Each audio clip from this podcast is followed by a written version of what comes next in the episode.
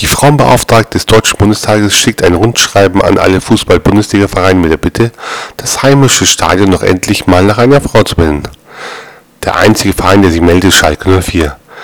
Der Schalker Präsident teilt der Dame am Telefon stolz mit, dass sie entschlossen hat, ihrem Wunsch nahe zu kommen. Hoch erfreut fragt sie, wie soll der Stadion jetzt heißen?